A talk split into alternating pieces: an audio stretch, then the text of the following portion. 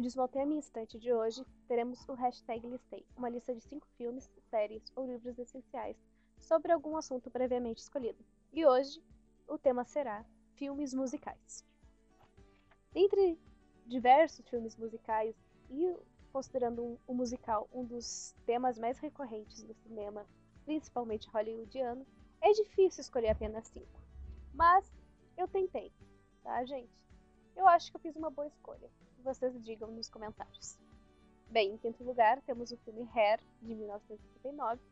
Um filme que ele vai contar a história de um grupo de amigos em Nova York que estão lutando contra a guerra do Vietnã. Em toda aquela influência de Woodstock do final da década de 60, a gente tem muito amor livre, muitas drogas, muito sexo e muitas músicas para contar o que esses jovens que não querem ir à guerra estão tentando nos contar.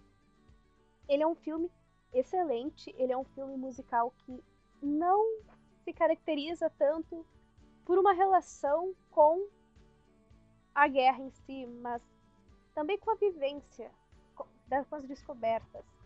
E as músicas são todas excelentes para contar essa história. Ele não se caracteriza tanto como um musical do tipo, vamos parar e começar a cantar. As músicas estão intrínsecas dentro do filme. E sem elas, a história não pode ser contada. E como música mais memorável, escolha Aquários, que é a música que inicia o filme e que a gente vai conhecê-la fora do sem conhecer o filme, nós vamos conhecer ela. Então, se vocês querem ouvir alguma música desse filme, o link vai estar na descrição. Eu aconselho que vocês conheçam Aquários. O filme Hair também foi censurado no Brasil. O Brasil vivia numa ditadura civil-militar no período e na época de estreia, várias partes do filme foram cortadas, principalmente as, as cenas que faziam menção a drogas e ao amor livre. Em quarto lugar, Os Miseráveis de 2012. Quando a gente vai pensar nos Miseráveis, a gente pensa num filme que ele foi livremente inspirado na peça da Broadway e é inspirada no romance de Victor Hugo que vai contar a história do fugitivo Jean Valjean e a sua tentativa de redenção durante quase 30 anos. Esse filme, ele é o que a gente considera um musical de origem, um musical realmente intrínseco ao que o musical propõe. Ele é totalmente cantado, ele é cantado do início ao fim. Poucas falas há nele, mas ele pode ser cansativo para uns. Mas para quem quer conhecer iniciar e conhecer musicais, eu acho que Os Miseráveis, por ser recente, ele é uma ótima porta de entrada. E qual música de Os Miseráveis você deve ouvir? Eu escolho One Day More. Em terceiro lugar, The Sound of Music ou, aqui no Brasil, A Noviça Rebelde. Eu, Fernanda, tenho uma ligação com esse filme um pouco mais pessoal, porque é o primeiro musical que não seja desenho animado que lembro de assistir.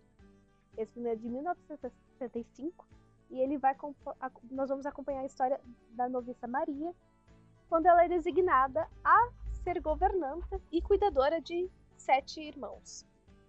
E no plano de fundo dessa família muito rígida, que ela chega e ela apresenta música, apresenta dança, apresenta brincadeira a essa família, nós temos a ocupação nazista na Áustria então, todas as relações sobre fugir ou não fugir e muitas vezes a minha memória quando criança ao assistir esse filme é não perceber o nazismo, perceber a discussão histórica ao fundo de, dela.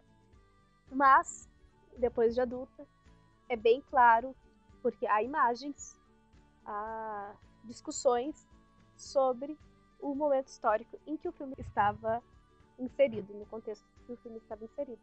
E ele também é inspirado né, numa história real, mas a Maria original, ela não gostou muito da adaptação que foi feita, porque a adaptação foi feita com muitos floreios, como se fosse um como se tivesse sido muito divertido fugir com sete crianças, mais o marido, mais todo mundo do nazismo. Mas é um filme muito bom e é um filme que eu coloco aqui em terceiro lugar, principalmente pela relação que eu tenho sentimental. e de A Noviça Rebelde, a música que dá nome ao filme, em inglês, claro, A Sound of Music. Bem, em segundo lugar, nós temos Chicago, filme de 2002, um dos maiores ganhadores do Oscar, onde a gente teve Catherine Zeta-Jones recebendo o Oscar de melhor atriz coadjuvante, em que a gente vai acompanhar uma prisão feminina em Chicago, óbvio, um advogado que quer mais do que tudo, mais do que defender as suas clientes. Ele quer um status, ele quer sair nas capas de jornais, ele quer a fama, porque ele está defendendo assassinas terríveis e presidiárias que elas juram suas inocências. Eu coloco esse filme em segundo lugar porque ele tem todo ele, ele é espetacular, porque ele está muito bem ambientado a essa Chicago dos anos 20. As roupas, o estilo, as próprias músicas da trilha, elas são perfeitas. E como música que eu escolho como você deve ouvir é Cell Block Tango. E bem, antes de eu dar o primeiro lugar, vamos à menção honrosa. Nós temos Rocketman, de 2019, O Mágico de Oz, de 1939, Mary Poppins, de 1964, Meet Me in St. Louis, de 1944, Hairspray, de 2007 e West Side Story, de 1961.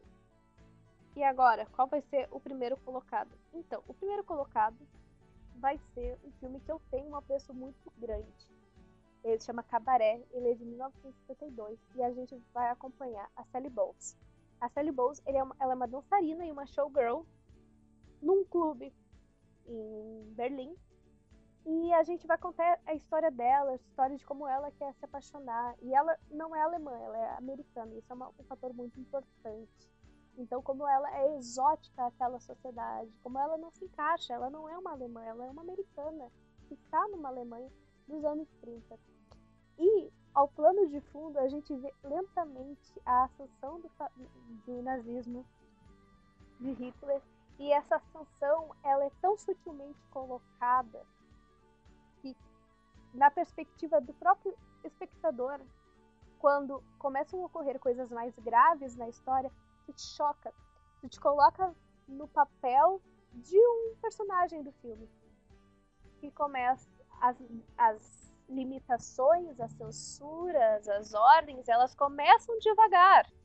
Elas não é de uma hora, não são de uma hora para outra e se vê num, que nós nos vemos num uh, sistema totalitário, autoritário, mas é aos poucos.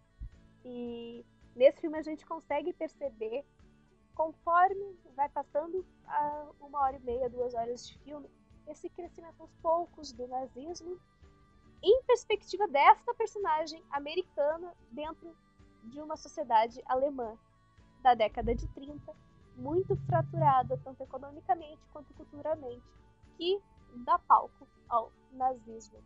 E como música que todo mundo tem que ouvir tá, é Maybe This Time. Bem, para acompanhar as novidades e avisos dos novos episódios, sigam nosso Instagram, dmstante.